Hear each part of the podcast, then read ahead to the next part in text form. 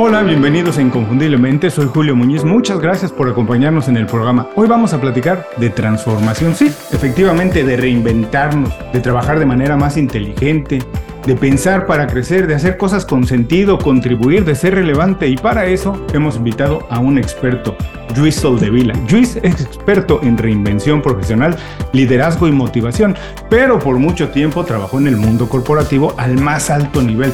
Entre otras compañías trabajó en Deutsche Bank, fue el responsable de abrir la oficina de tecnología en Nueva York. Nos va a platicar de toda esa experiencia. Hoy se dedica a una de sus más grandes pasiones, trabajar con profesionales en el desarrollo profesional de sus carreras. Esto es Inconfundiblemente.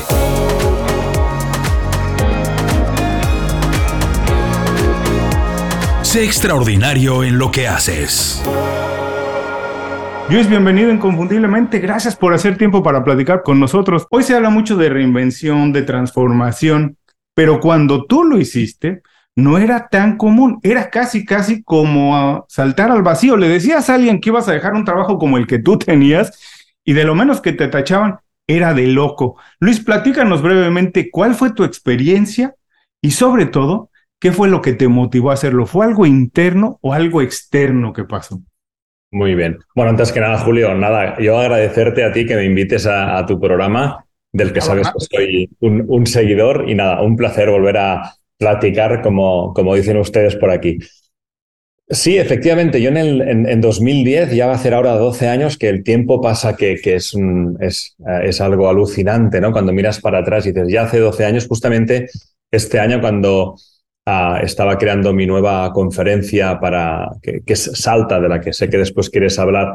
Ah, hice un poco de recopilatorio de, de, toda esta época, ¿no? Y empecé a sumar y dije, no, no, es que hace 12 años ya que salté, ¿no? Ah, de, aquí, de, aquí el nombre, ¿no? Y de hecho utilicé muchas metáforas, esto que has dicho tú, de saltar al vacío, que ahora es muy normal, que antes no lo era tanto, efectivamente es así. De hecho, empezaba la conferencia con, con esta fotografía. Ah, mira. Decía, pero ¿qué no, es que esto va de esto, ¿no? Esto va de saltar. Bueno, yo salté, Julio, por, por algo muy claro. yo creo que lo más potente era algo interno. Pero déjame decirte que yo fui bastante estúpido y tuve que esperar a que algo externo me sacudiera para darme cuenta de que algo no encajaba. Con lo cual, eh, también en, el método Salta, yo lo que intento es que la gente no sea tan estúpida como yo lo fui, porque yo tuve que acabar en una ambulancia saliendo de Wall Street ah. con ataque, supuestamente ataque al corazón, que no lo fue, fue simplemente un ataque de ansiedad, pero yo pensaba que me iba. Y con lo cual, la verdad es que fue un, algo externo lo que me hizo ver que yo ya sentía algo interno desde hacía tiempo que me, que me invitaba a cambiar. Y entonces, cuando este trigger externo me, me, me hizo un shaking, ¿no? Entonces sí que saqué toda esa fuerza interior y todo ese cambio interior, que es realmente el más importante, el cambio interior de fuera adentro. Empecé a dibujar mi futuro, lo diseñé lo, y, lo hice poco a poco, lo fui haciendo realidad, ¿no? A pesar de que el futuro nunca se hace realidad. Es decir, esto es un, un ongoing, ¿no? Es, es nunca llegas. Y, ya está bien que así sea, porque imagínate qué aburrimiento llegar a donde siempre has querido estar. Entonces, ¿qué haces? ¿No? Y si, no es, lo que, y si no es lo que esperabas, peor aún. Imagínate, ¿no? Entonces, los que nos gusta el movimiento, como a ti y a mí, pues estamos constantemente en movimiento, ¿no? Yo hay una frase en mi WhatsApp, tú lo habrás visto cuando me escribes, que mi frase es en constante movimiento, ¿no? Pero con un sentido, con una visión, y, de aquí viene pues eh, el intentar plasmarlo todo en, en un método, ¿no? Ahora, dices que tú lo hiciste de manera muy estúpida. No creo, pero bueno, vamos a tomarlo para platicar a partir de eso. Ya ves cómo dicen en inglés que se dice ignorance is bliss, casi como la ignorancia es una bendición, no saber algunas veces en lo que te estás metiendo. Dime una cosa, ¿qué cosas no sabías que te hubiera gustado saber antes? Que después descubriste en el tiempo que hubieras dicho, si yo hubiera sabido, no hacía esto o lo hacía antes. ¿Qué te hubiera gustado saber antes? Muchísimas cosas. déjame clarificar. cuando te digo estúpido, no es por no saber, porque siempre, o sea, siempre no sabes cosas. Estúpido por, por no tomar yo la decisión y esperar a casi morirme para hacer lo que yo realmente quiera. Para eso hay que ser muy estúpido. A, nivel de no conocimiento, el gap entre lo que yo necesitaba conocer y lo que conocía era enorme, porque yo me había dedicado, yo, era, yo soy Yo soy ingeniero. Yo había trabajado 15 años en el grupo de Ochevan haciendo tecnología por todo el mundo. Yo de, reinvención profesional no sabía nada. Si ahora supiera lo que, o si, si hubiera sabido lo que ahora sé, me hubiera llevado menos tiempo. Pero también te digo una cosa, el camino ha sido espectacular y durante este camino he conocido a tanta gente que me ha ayudado, tanta gente con la que ahora pues hay, una relación especial. O sea, es que el camino, el camino, el camino también se disfruta. Es verdad que hubiera sido más eficiente, ¿no? Hubiera gastado menos recursos. Ah, entonces, por eso he intentado yo hacer que la gente no tenga que hacer este camino, que los que lo hacemos por primera vez, uno, ¿eh? yo no digo que sea pionero en la reinvención, mucha gente se ha reinventado, pero uno mismo es el primero que se reinventa, aunque parece una tontería, ¿no? Con lo cual, hombre, tener a alguien que tenga un método que diga, bueno, oiga, a, B, C, D, E, esto es lo más eficiente, esto es lo que a mí me ha funcionado y lo que a usted le puede funcionar, pues ah, esto está muy bien. Me, me, hubiera, contestando a tu pregunta, me hubiera gustado saber la importancia de tener un sentido, una visión. Me hubiera gustado tener una técnica para el autoconocimiento, cosa que tuve que inventar. Me hubiera gustado saber más de, de, cómo hacer un modelo de negocio personal de uno mismo. Me hubiera gustado más saber cómo se venden los servicios de uno mismo. Me hubiera gustado más cómo pasar a la acción. Me hubiera gustado más cómo no tener miedo. Me hubiera gustado muchas cosas que, como no las sabía, las tuve que ir aprendiendo. Pero fíjate, no hay mal que por miel no venga. Ahora las sé las aplico y tengo la gran suerte de que esto yo no me lo pensaba, que es que puedo ayudar a gente a hacer lo que yo hice. Y no hay nada más satisfactorio que a ver que, porque está muy bien ver que tú ayudas a que un banco gane mucho dinero. Esto está muy bien. Se siente bien. Pero nada que ver con cuando alguien te dice, gracias, me has ayudado a hacer una transformación en mi vida. O sea, ya te digo yo que eso no vale como dice el anuncio de Mastercard, ¿no? O de Visa, no sé quién es. Esto es priceless. Esto es priceless. Oye, dime una cosa. Tú, como dices, eres ingeniero y estabas de alguna manera, tu formación como ingeniero te forma para resolver problemas, aunque no desde la parte de humanidades. Pero dime, lo pregunto esto porque muchas personas que nos escuchan, que nos ven, están en ese momento que a lo mejor estudiaron una carrera y no saben cómo dar el siguiente paso, cambiarse, ver las cosas con otra perspectiva, pero tú estabas entrenado para resolver problemas no en la parte de humanidades.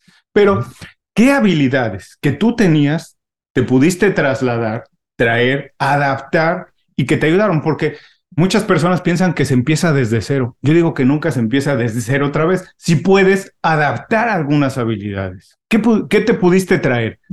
Yo, me traía, yo tuve la suerte de ser ingeniero y de ser consultor, que es una gran profesión. La gente dice, no, es que consultor, no lo digas porque no queda bien. Bueno, pues será que alguien no lo explica bien, pero para mí ser consultor es, es la profesión más bonita que hay, porque un consultor, pues eso, consulta, ayuda, ¿no? Entonces yo como consultor e ingeniero y directivo, pues tenía un toolset, tenía un maletín que me permitía resolver problemas complejos. ¿no? Entonces, fíjate qué bien, yo tenía un problema complejo, con lo cual mi capacidad de análisis era pues alta. Mi capacidad de dividir un problema y hacerlo pequeño y resolverlo era alta. También te tengo que decir que yo ya estaba en una posición donde tenía bastante interacción relacional con gente, donde ya no estaba en lo que es el software development, con lo cual la parte de relación, la parte de ir al mercado, la parte de, vender, uh, porque yo vendía otra cosa, pero ya, ya, intentaba identificar necesidades externas, los pains, mis gains, unirlos, esta parte ya la sabía. Uh, sabía de metodología, un ingeniero, un consultor siempre busca el camino más corto porque es el más eficiente y el que minimiza los recursos de su cliente. Esto ya lo sabía. Entonces, todo esto me ayudó muchísimo. Pero, Julio, tienes toda la razón. Nadie empieza de cero, porque esto de yo soy, no, es que yo soy, yo soy director financiero. Y, cuando naciste te dijeron, ay, mira, qué director financiero más bonito de tres kilos y medio, ¿no?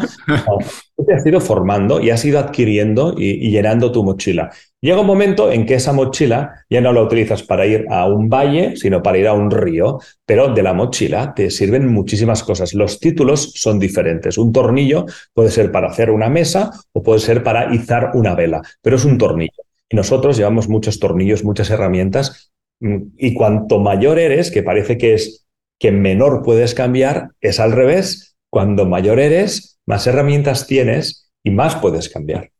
me encantó toda esta concepción que diste de todas las habilidades que tenías y que pudiste adaptar. Y una en especial que me parece muy interesante, la verdad es que nunca me la había dicho nadie así con esa claridad, pero eh, a mí me pasó una vez trabajando en corporate que me decías que tenías la capacidad de analizar y de hacer un problema grande, hacerlo pequeño.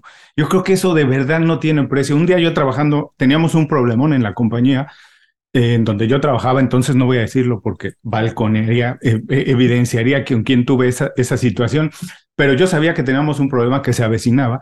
Envié un email a un vicepresidente que tenía 25 años trabajando en esa compañía diciéndole, oye, esto se avecina, puedes hablar hoy a las 10 de la mañana para ver cómo lo empezamos a resolver o anticipamos. Luis, Luis, en cuanto yo envié el mail, a los tres minutos empecé a recibir mails de todo el mundo diciéndome, ya sé que esto viene, ya sé que esto viene, papá. Ella, en vez de hablarlo directamente conmigo, involucró a toda la compañía y se volvió más grande. ¿Puedes profundizar en esta idea de analizar un problema y bajarlo, hacerlo más pequeño para resolverlo? Me parece que es, no tiene precio. Fíjate, uh, esto, es que, es que esto es algorítmica. O sea, nosotros los ingenieros informáticos, yo cuando hice la carrera, uh, yo creo que por ahí detrás debe estar mi primer ordenador, no, no, no se ve, pero está, está ahí detrás. Este ordenador es del, es del 94, 95. Perdón, del 84, 85. Cuando yo ¿Es el famoso Macintosh? Eh, eh, no, es, es, más antiguo, es un Commodore, es un Commodore 64, precursor de, cuando yo estudié la carrera, que la acabé en el 1995, yo de toda la carrera me enseñaron un lenguaje y era el lenguaje máquina. O sea, yo, no, yo no, no, no nos enseñaban lenguajes de programación, nos enseñaban a pensar. Esto tenía su parte buena y su parte mala. La parte mm, buena es que después es muy útil, la parte mala es que no lo entendía nadie y eso era muy complicado porque no era concreto, ¿no? Pero te enseñan a, a pensar y a resolver problemas que nunca antes has resuelto, ¿no? Eso es lo que, sobre todo en la carrera de informática te enseñan a modelizar. Yo soy muy bueno modelizando. O sea, tú me explicas algo, tum, tum, tum, tum, lo modelizo, porque si te fijas, esto es lo que hace un informático, ¿no? Intentar hacer un modelo, un modelo de datos, un modelo de procesos, un modelo de lo que sea, ¿no? Entonces, en eso somos buenos, en otra cosa somos malísimos, en esto somos muy buenos. Y una de las técnicas de algorítmica para un problema es lo que se denomina el divide y vencerás. Esta técnica ¿eh? que la pueden buscar a tus oyentes por internet. Divide y vencerás. ¿eh? yo te la explico con un chiste que es, es muy fácil. ¿Cómo se ponen, cómo se meten 500 elefantes en un coche? Uno por uno. Pues 250 delante y 250 detrás, por lo mismo que has dicho tú, ¿no? Vale, entonces ahora tengo otro problema, que es cómo meto 250 detrás. Ah, pues bueno, 125 a la izquierda y 125 por la derecha. Y así vamos haciendo el tonto hasta que. No, esto es lo que. Esto hecho sistemáticamente bien hecho permite que la algorítmica resuelva problemas muy complejos en base a irlos desmenuzando, ¿no? El hecho de reinventarte es un 500 elefantes en un coche. Claro. reinvento yo. ¿Por dónde empiezo? Yo cuando estoy con mis clientes es que tengo clientes potentísimos, inteligentísimos que no saben reinventarse porque es que nunca lo han hecho, no saben por dónde empezar. Igual te llevan a una compañía de 3.000 tíos, pero no saben reinventarse, ¿no? Entonces hay que decir, bueno, pues vamos a, el problema lo vamos a hacer pequeño, pequeño, pequeño, hasta que llegamos a un momento en que ese problema se puede solucionar. Y siempre, siempre, siempre con método. Porque ¿sabes qué pasa? Que normalmente los temas de personas, y digo personales o de equipos, siempre se han tratado como es la parte soft. Así es. El precio del mundo. Soft de, bueno, es lo soft, es lo blandengue, es lo fácil. Bien, y se han tratado con subjetividad. Entonces, mi cruzada, por eso mi primer libro se llama Éxito se escribe con A, técnicas de consultoría aplicadas al rendimiento de personas. Es decir, vamos a trabajar con lo humano, pero con el rigor de la ciencia, con la consultoría, con las metodologías, con las fórmulas, con los métodos. De ahí la ley de la acción, de ahí el método salta, de ahí el DAFO personal. Entonces, hay un montón de técnicas que podemos llevar del mundo de la empresa, del mundo de la consultoría, para que esto que sea, que es tan grande y tan intangible, lo convertamos en pequeño y tangible. Y a partir de aquí empezamos el movimiento. No, me encanta y para todas las personas que nos están viendo y escuchando es, este es el mensaje, hay maneras, hay métodos de hacerlo, se puede hacer, lo han hecho muchas personas, casi todos o todos tenemos la hay un método que se puede adaptar a todo el mundo. Ahora dime una cosa, porque cuando estamos muy cerca de algún problema es difícil verlo, hay que tomar a veces distancia para ver con perspectiva. Y, y, sabes que muchas personas, me imagino que te pasa cuando haces consultorías, para reinventarse dicen que no pueden porque o no tienen tiempo, o no pueden abandonar el sueldo que tienen, tienen muchas responsabilidades en la casa, en fin. sienten que van a perder algunas cosas y dejan de ver lo que se puede ganar. Me imagino que te pasó, a lo mejor sin darte cuenta, pero ¿qué cosas perdiste de cuando tenías ese puesto, una, una muy buena posición en, en, el mundo corporativo? ¿Qué cosas perdiste, pero qué cosas ganaste? Eh, estoy sonriendo porque me, me, me hace mucha, mucha gracia, ¿no? Esta sintonía que tenemos, Julio, porque justamente esto es la clave por lo que mucha gente no se mueve. Porque somos expertos en hacer la lista de, de lo que puede ir mal, pero jamás hacemos, y el método lo dice, oiga, haga una lista de lo que pasaría si y si va bien. No, porque soñar, porque esto no se nos permite. Yo no, yo no hablo de soñar, hablo de, o sea, ¿por qué sí puedo hacer la lista de lo si va mal y por qué no la de la si va bien? Entonces, uh, ¿sabes lo único que perdí yo? Ahora me, me, encantaría darte una cifra en euros, porque fue lo único que perdí. Claro. Una cifra en euros a final de mes, hiciera lo que hiciera. ¿vale? Que trabajaba mucho, ¿eh? Pero, ¿me entiendes? Claro. Lo único que perdí es eso. Perdí eso, perdí una tarjeta que ponía Head of New York Office y perdí un reconocimiento y perdí un email. Ya está, es lo único que perdí. Pero gané en, en, en felicidad, gané, gané, en fulfillment, en, en propósito, gané en, uh, en, tiempo no. No, en tiempo no, ¿eh? Por, cuidado, porque mucha gente o sea, esto de la reinvención, esto es como, oye, pues esto es fantástico, ¿no? Esto de ser freelance o, este de tener, o, o esto de tener tu proyecto. Yo he pasado por, los, por las fases, ¿no? De, claro. de, de, no ser nada, cuando mi primer mes no era nada, al cabo de poco ya era freelance, ahora soy micro, micro empresario. Uh, ¡Oh, qué bien ser freelance! No, tiene cosas malas. ¡Oh, qué bien ser microempresario! No, tiene cosas malas. Y si algún día soy empresario, pues mm, me dirán, entonces, todo tiene su cosa uh, mala y no es todo tan bonito, pero sí, por ejemplo, el tiempo. O sea, ¿tengo más tiempo yo que cuando trabajaba? No, tengo menos, porque yo trabajo 24 horas al día. Claro. Ventaja, me gusta. Uh -huh. Me gusta, ¿no? Yo tengo una esposa que ya es, es cirujana oral. Uh, ¿Está pensando en algo que no sean dientes? Creo que jamás, uh -huh. pero. ¿no? Entonces, cuando tienes un, cuando tu profesión te llena, para mí trabajar, no trabajar, tengo hobbies, ¿eh? tengo hijos y tal, pero me refiero que no, no, no estás contando, yo no sé cuántas horas trabajo, todas, todas las que puedo, ¿no? Ahora son por la noche y me lo estoy pasando bomba charlando contigo, esto es trabajo, ¿no? Pero nos gusta. Pero gané, gané esto, gané, gané la libertad de decidir en cada momento. Esto es muy bonito, esto es muy bonito. Decidirlo todo, a veces es duro porque dices, ¿no? que decida alguien también por mí, ¿no? Decidirlo, ser el dueño de tu tiempo, que no es tener tiempo libre, es decidir qué hago en cada cosa, arrancar proyectos. No hay nada que me guste más que arrancar proyectos. En COVID arranqué mi propio programa de televisión, arranqué mi curso online, arranqué muchas cosas, ¿no? Eh, es que lo ganas todo, lo ganas todo y sobre todo ganas lo que he dicho en primer lugar, fíjate, ¿eh? si rebobinas, felicidad. Uh -huh. Porque estar al lado de un tipo que está amargado por su trabajo mmm, no es una buena idea. Estar al lado de alguien que vibra con su trabajo mmm, es una muy buena idea. Ahora, esto es un poco feo, pero no sé, esa es mi apreciación. La mayoría de personas no tiene un concepto de ser, de ser feliz, de felicidad.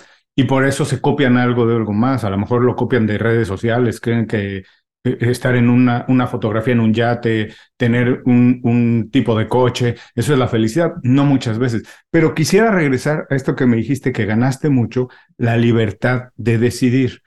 Y yo también comparto contigo esa visión de que para ser feliz hay que decidir, porque si alguien decide por ti es muy difícil que tú decida, que tú estés contento.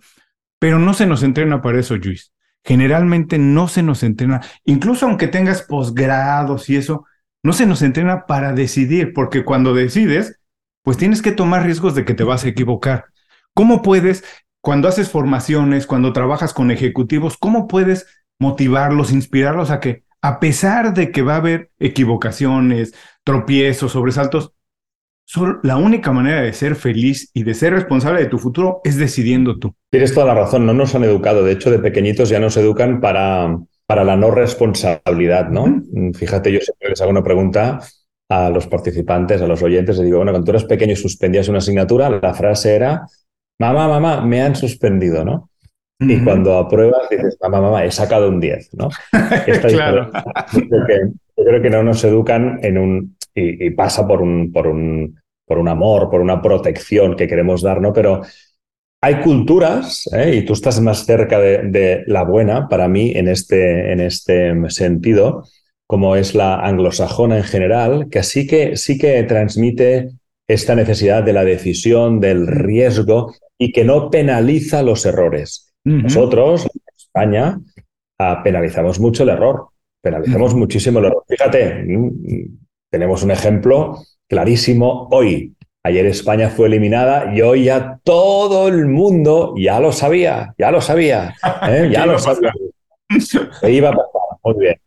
Con lo cual, fíjate, mm, eh, son dos culturas diferentes. Yo que he tenido la gran suerte de vivir ¿eh? donde tú estás, en Estados Unidos, allí, oiga, usted equivóquese, eso sí, fíjate qué bonito. Equivóquese rápido, por favor. ¿Mm? Equivóquese rápido para gastar los menos recursos y para levantarse lo más rápido posible.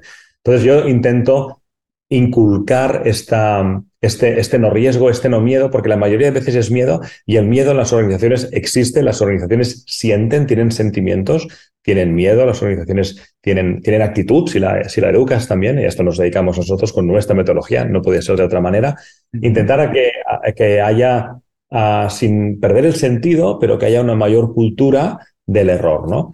Y esto lo hacemos nosotros entrenando a, los participantes en, el, en, los programas, pero también entrenando al management, porque si tú entrenas, o no, usted equivóquese, sí, sí, pero si te equivocas, luego te la dan desde arriba, entonces entrenamos a ellos y al top management para que creen un, un entorno, un, un, caldo de cultivo donde la gente se sienta free ¿no? y pueda equivocarse con sentido y todo lo que tú quieras, pero perder un poquito este miedo. Esto es lo que llamamos nosotros intrapreneurship que es el entrepreneurship, es el, ser emprendedor, pero dentro de la empresa, sin riesgo financiero por mi parte, ¿no?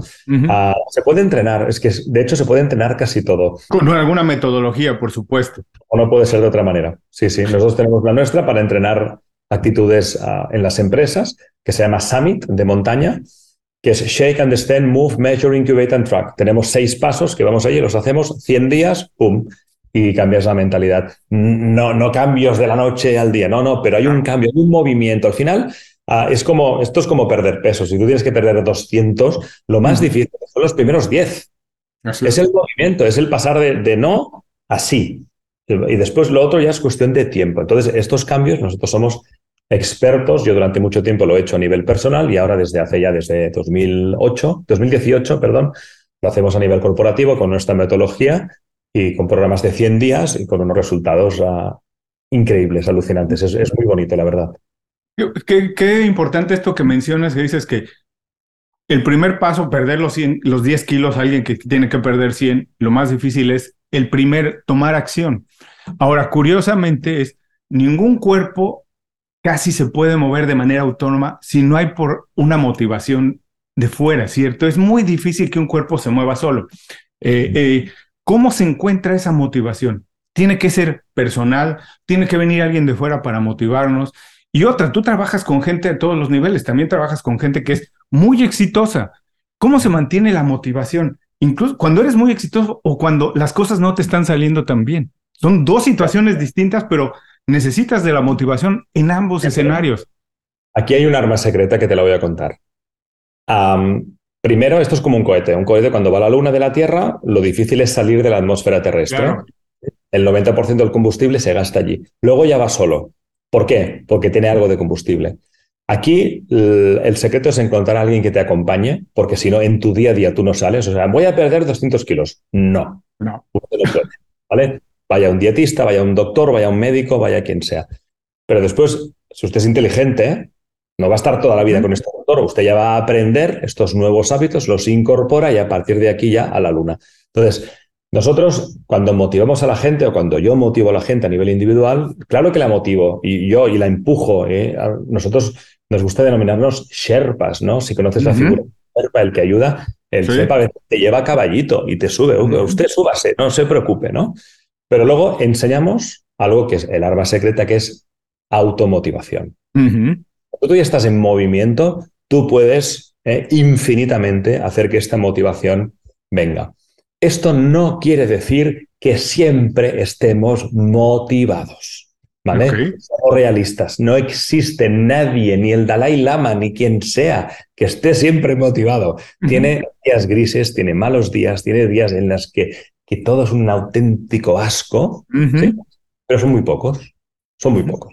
¿Vale? Y los que son medio-medio, es capaz de revertirlos porque tiene esta capacidad de automotivarse. Esto es muy potente. Entonces, la automotivación no es magia, la automotivación es pura, pura, pura, pura mente, puro pensamiento y pura técnica.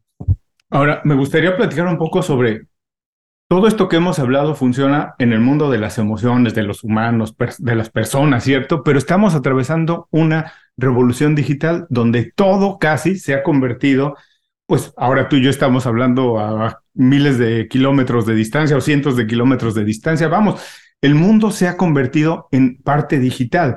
¿Cómo podemos reconciliar esos dos mundos? Un mundo digital que es casi exacto, que es que funciona números exactos y eso, y las emociones que no son exactas, las relaciones no son exactas. ¿Cómo podemos reconciliar estos dos mundos? Un ejemplo perfecto es, eh, en el mundo digital las cosas no funcionan de manera lineal. El tiempo, como estábamos acostumbrados a medirlos, pues ya no funciona así, porque antes yo podía decir, para hablar con Juice, me va a tomar semanas. Hoy no, me toma segundos conectarnos a Zoom.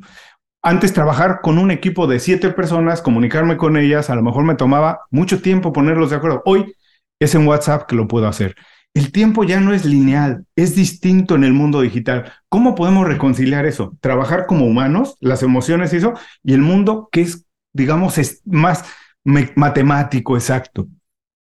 Pues bueno, y aquí déjame que te reformule la pregunta. Es que no hay nada que reconciliar, porque si no hay conflicto, el problema es ver un conflicto en ello. O sea, a mí durante el COVID, eh, que todos hemos pasado y tal, me llamaban, pero oiga, y esto está aquí, ahora ya todos vamos a trabajar en remoto. Yo les decía, espérense, esto está grabado, ¿eh? espérense que nos vamos a olvidar muy pronto. Tenemos muy mala memoria, ¿no? Y ahora ya estamos volviendo casi al inicio, ¿no? Lo bueno, lo ideal es, el, eh, como siempre, en el gris, es decir, tomar lo mejor de cada uno. Fíjate en los ejemplos que me has dado tú. Me tomaría semanas a cuadrar con Luis o quedar con Luis y ahora por Zoom estamos aquí con una calidad casi, casi, casi, casi la misma teniendo una conversación y además gratis. Es decir, bueno, pagamos nuestra licencia de Zoom, pero es muy poquito. así es. Pero, ¿Me entiendes? Esto valdría millones. Hace, Hace unos años era... Una conexión vía satélite Miami-Barcelona. Yo tendría ahora que estar en un estudio y estoy aquí con mi ordenador que vale mil euros. Y, o sea, increíble, ¿vale? Esto es bueno.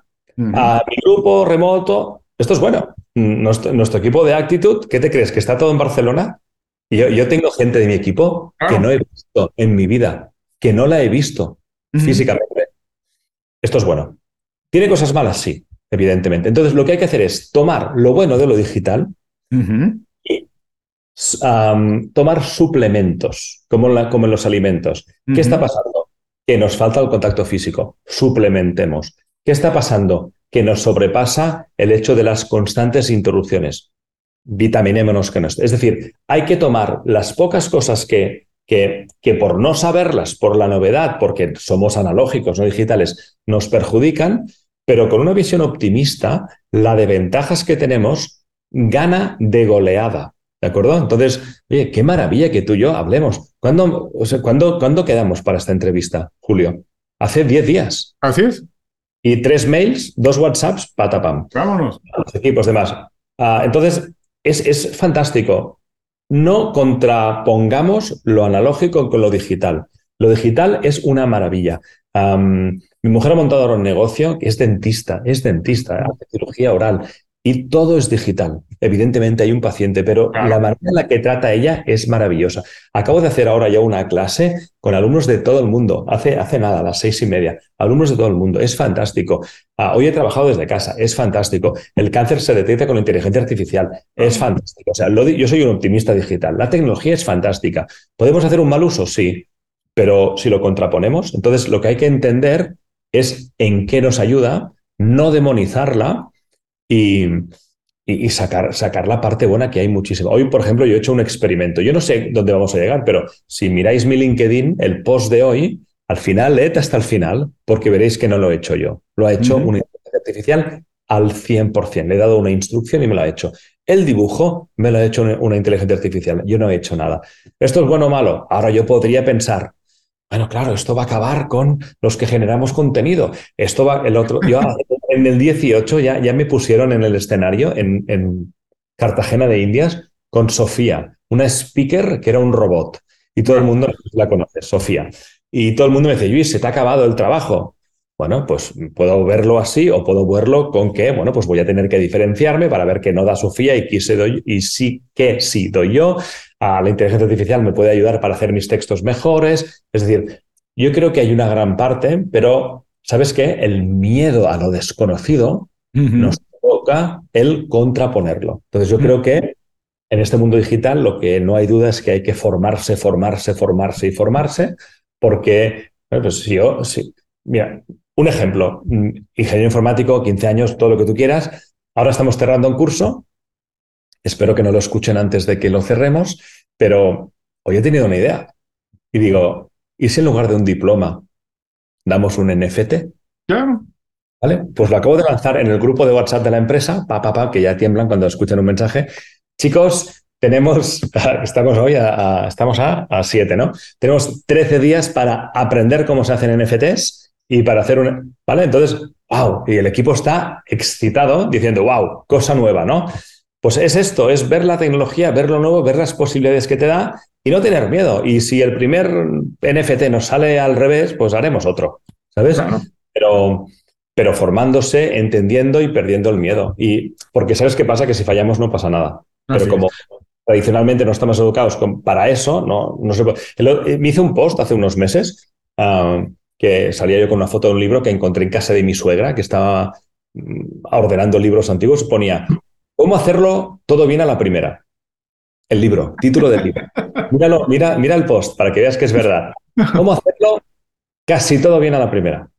Y dije, tengo que hacer una foto de esto porque fíjate cómo ha cambiado la sociedad, ¿no? O sea, este libro hoy en día no vendería nada porque es muy difícil hacerlo todo bien a la primera, además a la primera, ¿no? Bueno, pues hay que, hay que, hay que innovar y aprender y, perder el miedo. Me encantó este adjetivo que dijiste, ser un optimista digital. Yo me considero un entusiasta digital. Me, me, apasiona mucho lo que tiene que ver con tecnología. Y como dices, la verdad es que sin ponernos de acuerdo, yo intento incorporarla y adaptarla lo más posible a mi estilo de vida y también yo adaptarme a ella. No se trata de pelearnos con ella, más bien de cómo la utilizamos de, de esta manera.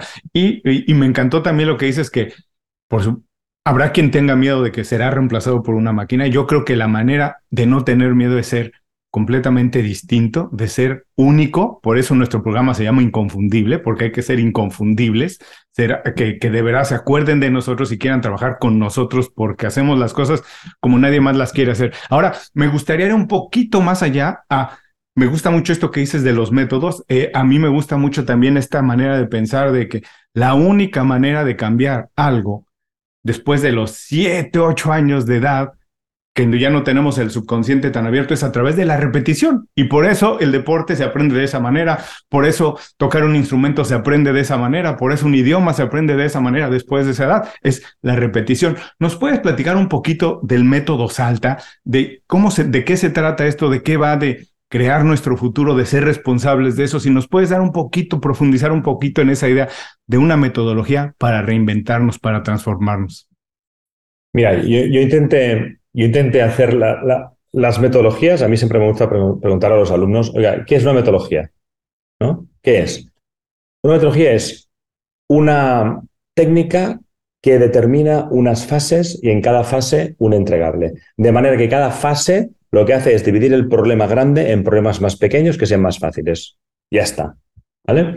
Entonces, ¿qué fases tiene ah, una reinvención? Bueno, pues hay básicamente cinco cosas que tenemos que tener en cuenta. Entonces, yo, de todo lo que hice, intenté sacar lo que no me sirve de nada, que hice un montón de errores y probé cosas que no sirvieron, evidentemente, y de lo que me salió, ponerlo y, que sea eso como, como obligatorio, ¿no? Entonces, hay una parte muy importante, entonces, y el método salta, evidentemente, es de saltar, de saltar, saltar, ¿no?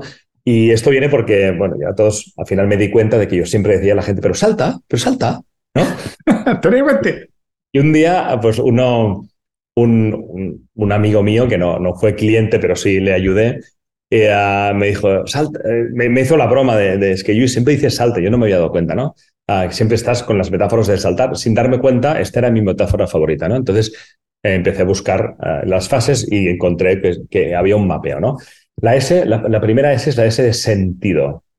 Hay que tener un sentido, hay que llámale, y, y, y por cada uno de los elementos vas a poder encontrar sinónimos que se adapten más a lo, a lo que tú, ¿no?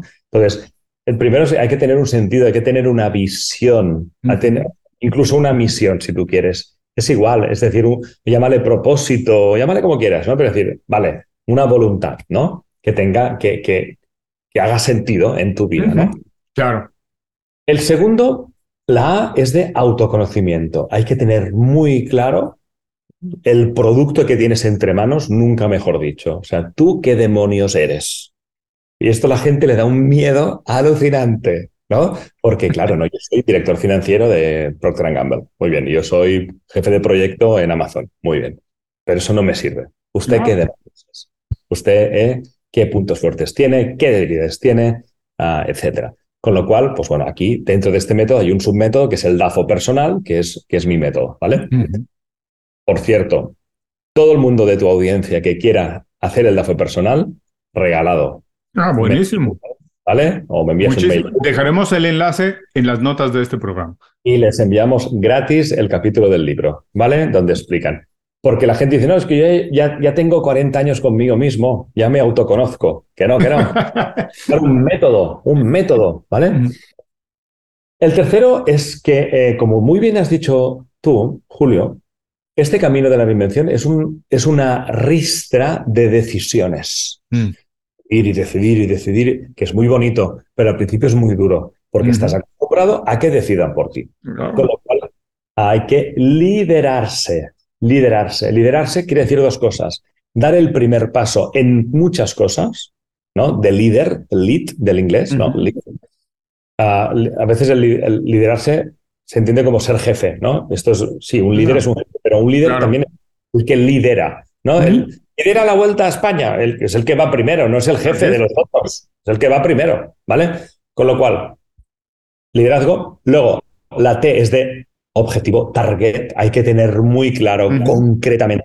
¿eh? Y como la gente no lo tiene al principio, esto le genera miedo también. ¿Sí? Y el miedo lo que lo impide, lo que le impide es llegar a la, a la última de las letras, que es la, que es la acción. Uh -huh. ¿Sí? Yo hay una ley que odio y una ley que amo. La ley que odio es la ley de la atracción, porque es fantástico. ¿no? Yo estoy aquí, pienso y el universo me envía a Julio ¿no? que me quiere hacer una entrevista. ¿Alguien se lo cree esto? O sea, tú y yo nos hemos conectado por no. no, tú y nos hemos conectado porque yo genero contenido y porque tú buscas gente que eh, en algún lugar, eh, como los dos hacemos, hacemos, hacemos, hacemos, clean. Fantástico. Con lo cual, hacer, hacer, hacer. ¿eh? Acción. Entonces, est estos son los, cinco elementos. Con estos cinco elementos, uno puede diseñar su futuro. Pero fíjate que para saltar muy bien, lo primero que hay que hacer es parar. Fíjate qué paradoja tan bonita. Y esto la gente no lo hace, no porque no puedo parar. Entonces aquí empieza porque, excusa número uno, tengo hijos. Excusa número dos, uh, tengo una hipoteca. Eh, excusa número tres, no sé hacer nada. Excusa número cuatro, uh, el COVID. Excusa número cinco, no sé qué. Y entonces ya ponemos en marcha el mecanismo de seguir en la rueda en la que estamos siempre. Ey, que si está bien la rueda en la que está siempre, genial, ¿eh? no es obligatorio reinventarse. Pero lo que no se puede hacer es quejarse y no hacer nada. Eso está prohibido. Ahora, dime una cosa, qué bonito esto que dices de que para saltar hay que parar. Porque además vivimos en una sociedad que celebra la idea de no detenerse, la idea de trabajar más, de hacer más, de conseguir más.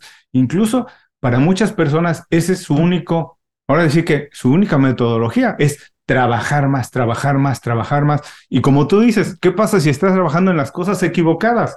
Entonces, puedes profundizar un poquito más la importancia para las personas que nos están viendo y escuchando, la importancia que tiene parar el balón. Yo siempre digo que también que los jugadores en cualquier deporte, los atletas más destacados, no son los que corren más, ni los que corren hacia donde está detrás del balón, son los que corren al espacio para que el balón llegue ahí. Hay claro. que pensar, hay que parar. ¿Puedes profundizar esta idea, Luis, de la importancia de parar, de analizar? La, la, es, que el, diseño, eh, esto también, soy muy pesado, nos lo enseñaron en la carrera. El mal informático es el que enseguida se pone a teclear, ¿no? Y el buen informático es el que escucha. Y dices, ¿a qué no codifica? No, estoy entendiendo su necesidad. Ah, vale, ahora ya se va a codificar. No, no, no. Ahora voy a dibujar, voy a diseñar. Ah, muy bien. ¿Y luego qué? Luego voy a codificar. O sea, hay que pensar siempre. Hay una historia muy bonita que me gusta a mí, que escuché un día por la radio, que decía, mm, yo cuando era pequeña, mi papá los domingos por la tarde se encerraba en su despacho y no nos dejaba entrar. Luego de mayor ah, entendí lo que hacía mi padre los domingos por la tarde, una horita. Básicamente lo que hacía papá era, se encerraba en su ah, habitación a pensar, a pensar. Qué bueno, ¿no? O sea, dedicarle, ¿qué vas a hacer? Pensar. Pensar. Pensamos poco, pensamos poco, ¿vale? Y los dos extremos son malos. El hacer, hacer, hacer, si no se tiene sentido, es malo. El pensar, pensar, pensar también es malo porque hay gente que no hace. ¿no? Yo siempre digo que el camino del éxito es querer, saber y hacer. El primero es querer, el segundo es saber. Hay que pensar aquí para diseñar y luego hay que pasar a la acción. Si no diseñamos, la probabilidad de acertar es muy baja. Y como el día a día ya nos va a llevar ¿eh? la familia, el trabajo, los niños, tal, a no pensar, va pasando el tiempo y cuando pasa el tiempo es una pena, porque llegará el día en que habrás deseado haber empezado hace un año. Hace un año, Porque la vida es extremadamente corta. Y yo animaría a la audiencia a que no sea tan estúpida como fui yo, ¿vale? Que un poco más, un poco más, y no lo cuento. Qué pena hubiera sido, ¿no? Yo tenía una imagen mental de llegar al cielo o a donde fuera, y el tipo que se encarga de las entradas, ¿no? que diga, bueno, ¿y usted qué? Usted ha fallecido, ¿no? Sí. ¿Y qué? ¿Qué ha hecho en la vida? Intentarlo. Pero no, no, no, nunca di el paso fuera, usted no entra aquí, ¿no? sí. Usted no entra, o sea, usted no, lo ha intentado, fuera, váyase. Pero imagínate que llego allí muerto y destrozado, con la camisa, ¿y usted qué ha hecho? Yo me lo he pasado y lo he intentado. ¿Lo ha conseguido? No, pase, siempre pase, ¿no? Pero lo he intentado. Lo que no, y no lo digo yo, lo dice el gran maestro Yoda.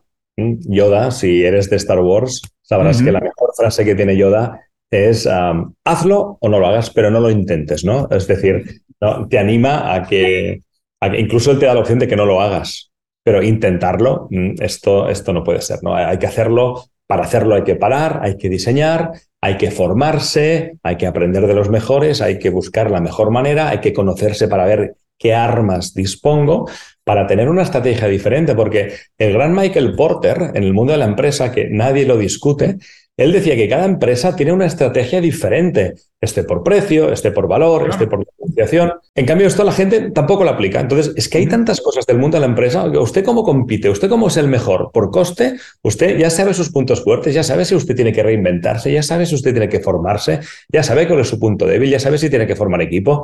Hay tantas cosas que si tenemos método podemos llegar a contestar que al final la reinvención acaba siendo algo bastante, si se tiene el propósito y el sentido, acaba siendo algo bastante metodológico, bastante práctico. Ahora, yo sé, has sido muy generoso y es ya es un poco tarde eh, en, en, España donde estás, pero hay un par de cositas que no quiero dejar pasar rápido antes de despedirnos, Luis. Y acabas, de, mencionaste una durante la conversación que me parece muy importante, que no es necesario, si estás trabajando en lo correcto, no es la fuerza reinventarse. Pero ya hablamos también de que muchas veces cuesta trabajo identificar un problema si estás muy cerca o estás en el centro del huracán. Y no, muchas veces no puedes darte cuenta de lo que está alrededor. Ahora, ¿cuáles son esas señales? Porque puede ser incluso personas que exitosas, son muy exitosas y les está yendo bien, pero ¿cuáles son esas señales, esos mensajes de que te dicen, ojo, tienes que hacer algo con tu carrera. Hay muchas herramientas que puedes utilizar ahora, que puedes cambiar, que puedes ser dueño de tu futuro, pero ¿qué señales podemos decirle a las personas? Ojo, si está pasando esto en tu vida, tienes que hacer algo, incluso cuando parece que está siendo muy exitoso. Mm, yo no sé si aquí teníais un anuncio que hablaba de la prueba del algodón. No sé si esto sabes lo que es la prueba del algodón. ¿no? es que hay que ir con cuidado con las frases que utilizamos porque no sé en qué país se entiende y no. Aquí en España había un anuncio de un mayordomo que chequeaba si el producto de limpieza era bueno o no. usado la prueba del algodón, que es que iba con un algodón y ponía en la pared a ver si salía limpio. Entonces aquí ya nos ha quedado lo de la prueba del algodón, ¿no? Como es el test, el acid test, ¿no? Es un test que sí o no. Hay, hay muchos tests, pero yo te voy a decir uno. ¿Mm? ¿Te gustan los lunes o no? A mí me encantan los lunes, pero me encantan todos los días de la semana. Pues ya está. ¿Vale? Si el domingo por la tarde estás ah, triste y si el domingo por la tarde no tienes ganas de que sea lunes, mala señal. Si en general no vibras con tu trabajo, mala señal. Si, si solo miras la nómina a final de mes, mala señal. Si no tienes ilusión en tu vida, mala señal. Hey, que no quiere decir esto que, que nuestro trabajo sea la bomba siempre y es como un happy park siempre forever. No, no. Pero yo tengo muchas ganas. Yo, en los últimos días de vacaciones, estoy súper excitado. Pensa, porque claro, como estoy relajado y desconecto, pa, pa, pa, vas haciendo ideas y tienes ganas ya de que llegue el primer día para empezar a hacerlas, ¿no? Así es. Ah, luego ya te aburres de cosas que no te gustan, evidentemente, porque hay un tanto por ciento de cosas que hay que hacer, ¿no? Pero estas serían las pruebas, ¿no? Es decir, podemos empezar con, ¿eres realmente feliz? ¿Te llena? Hay una, una herramienta que también enseñamos aquí, que es el, el, Spider ah, Life, que es una herramienta donde tú miras lo, lo, que es importante en tu vida y miras si, si estás equilibrado, ¿no? Es decir, uh, no, para mí la vida lo más importante son los hijos, la salud, el deporte y el cine porque me gusta mucho, ¿vale? ¿Y cuántas veces va al cine? No, es que no puedo. Su, sí. pareja, ¿qué tal? No nos vemos. Los hijos, ni caso. Y, y, no sé qué era lo otro, el deporte, no, no me da tiempo. Vale, pues usted tiene un problema, aunque diga que es muy feliz. Con lo cual, mmm, pero yo te diré una cosa, ¿eh? Yo, yo creo que lo de no tenemos tiempo es no tenemos tiempo para ponernos ante claro. la hazaña de cambiar. Pero el check de si soy feliz o no soy feliz, si estoy bien o no estoy bien, este lo, lo tenemos. Ya, tú ya lo sabes, ¿no? Ah, hay estas pruebas, pero tú ya lo sabes, porque es que, no sé, mm, yo creo que uno, uno lo nota con todo esto que hemos ido diciendo, puede hacer estos pequeños test, ¿no? Y aparte es que también lo, lo irradias, la gente te lo ve. ¿No? La gente... Y hace tres semanas una antigua compañera me dijo algo muy bonito al acabar una sesión. Me dice, es cierto, ¿eh? no me estoy inventando nada. Y entonces son cosas como este dices, esto es priceless.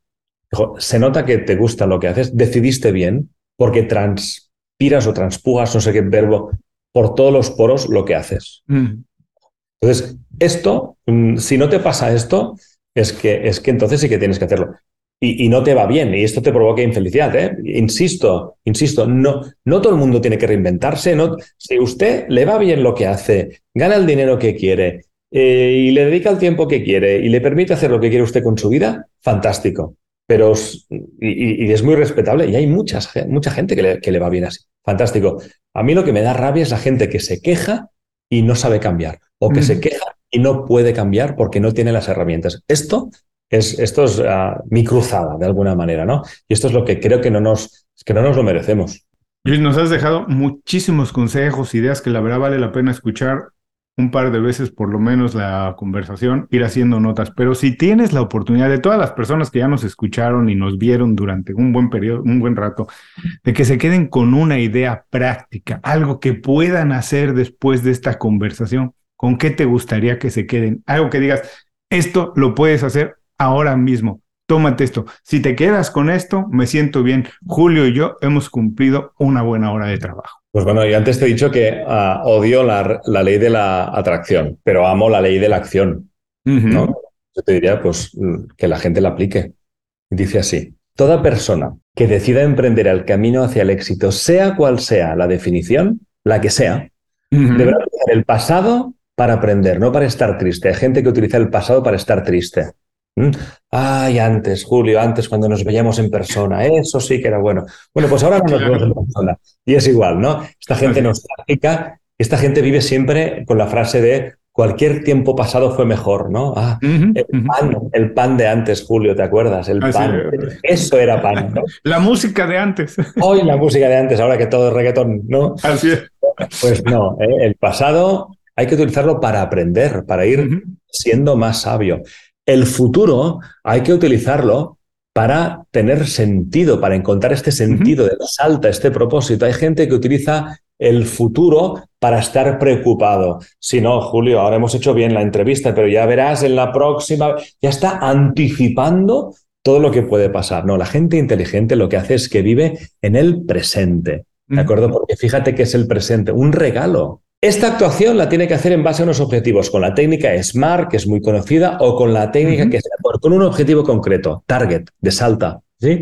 Y con la actitud adecuada, con la actitud. Bien, y todo ello partiendo de lo más importante que es uno mismo, autoconocimiento. Si todo el mundo aplica la ley de la acción, ya te aseguro yo que pueden provocar cambios muy, muy relevantes en sus vidas. Buenísimo, pues qué buen mensaje para dejarnos. Me has dejado de muy buen humor y seguramente las personas que nos estén viendo o escuchando también. Último, antes de despedirnos. Como sabes, el programa se llama Inconfundiblemente. Ya mencioné para mí, hoy ser inconfundible, ser diferente es tan importante como ser bueno. ¿Qué hace Luis para ser inconfundible todos los días? ¿Qué hago yo? Uf, para ser inconfundible. Yo, básicamente lo que hago, yo, tengo un lema que es, que es que yo voy a tope, o sea, gas, gas. Yo no sé del mundo de las, de las motos, ¿sabes? Gas, gas, gas. darlo todo, darlo todo. Que, que no quede nunca, ah, no quedarte a medias, ¿sabes? Decir, oye, pues vamos con esto, vamos a full. Y si nos la damos, nos la damos. Pero no hay que ir con el freno. Yo nunca he entendido esta en, el atletismo, cuando siempre frenan antes de llegar, ¿tú, lo entiendes esto? ¿Por, qué lo hacen? Así es. No, no, o sea. Así es. Bate el récord un poquito más. Entonces, yo mm, intento siempre darlo todo y, sobre todo, intentar, pues bueno, mm, ser muy respetuoso con las personas y, hacer equipos. Hacer equipos, yo creo que es tener un buen equipo. A los resultados se pueden multiplicar exponencialmente y intentar, pues bueno, en, la medida de lo posible, pues hacer la, vida de los demás un poquito, un poquito mejor, ¿no? Yo creo que si te vas a dormir, no, esto, no, este concepto es de Santa Teresa, ¿no? Pero decía que si uno se va a dormir y ha hecho la vida de alguien un poco mejor, wow. se hecho, ¿no? Entonces imagínate, si vas gas a fondo, tienes un buen equipo, te relacionas, porque al final somos animales relacionales, y has hecho la vida de alguien, ¿eh? que puede ser tu esposa, puede ser tus hijos, puede ser tu compañero, puede ser uno que encuentras por la calle un poquito mejor, ya tenemos el día hecho y mañana más. Hablabas de esto ya en la conversación, yo creo que sí, eso no tiene ningún precio. Luis, antes de despedirnos, ¿a dónde enviamos a las personas para que conozcan más de ti, de tu trabajo, las presentaciones? ¿De dónde? ¿Dónde pueden saber y aprender más de ti o ponerse incluso en contacto? ¿Dónde, ¿A dónde los enviamos? Bueno, nos los enviamos a, mi página web, luisoldevila.com. Lo, pronuncias perfectamente porque es con dos L's. Ah, y, si no, en LinkedIn también me pueden encontrar barra LinkedIn barra Yusoldevila. Ahí, ahí, los contestamos y cualquier cosa. Y sobre todo, sobre todo, que tienen el, capítulo del DAFA personal, todo el mundo que lo quiera, luis arroba luisoldevila.com. Fíjate qué fácil. Y aquí se lo regalamos. Bueno, si están ahora haciendo ejercicio, si están caminando, si están haciendo algo más, manejando y no pueden tomar nota, no se preocupen, regresen un poco más tarde a las notas de este programa y dejaremos los enlaces directos. Luis, ahora sí espero que la próxima sea en persona, que nos podamos sentar a, tomar unas cañas, que te pueda visitar, que vengas a Miami, ven a visitarnos, vamos de fiesta, vamos y tomamos algo y seguimos hablando de esto que, como veo, te apasiona a ti tanto como a mí. Yo no tengo, mira, yo no quiero, yo no quiero, yo no digo que no tengo fines de semana, pero mis fines de semana nutren mi semana laboral y viceversa. Yo, como tú dices, el domingo estoy esperando que sea el lunes para todo lo que vi, escuché, leí, aprendí, hice, me ayude a, hacer mejor mi trabajo y después, el viernes, estoy ansioso de que sea el fin de semana porque trabajo, pero de otra manera. Claro que sí, claro que estás con tu familia y estás haciendo deporte o con quien sea o, dedicándote a lo, que, a lo que te apetezca, claro que sí, pero eres dueño de tu tiempo, esta es la, esta es la gracia. Un abrazo muy grande, de verdad espero que la próxima sea en persona. Muchas gracias, nos vemos. Hasta luego. Y a todos los que nos escuchan o nos están viendo, les recuerdo, aquí termina la conversación con Luis, pero no termina la experiencia. Regresen más tarde a las notas del programa donde encontrarán todos los enlaces a su página, a todos los, eh, a toda la metodología que tiene y a todas las herramientas de las que Luis nos platicó durante la entrevista.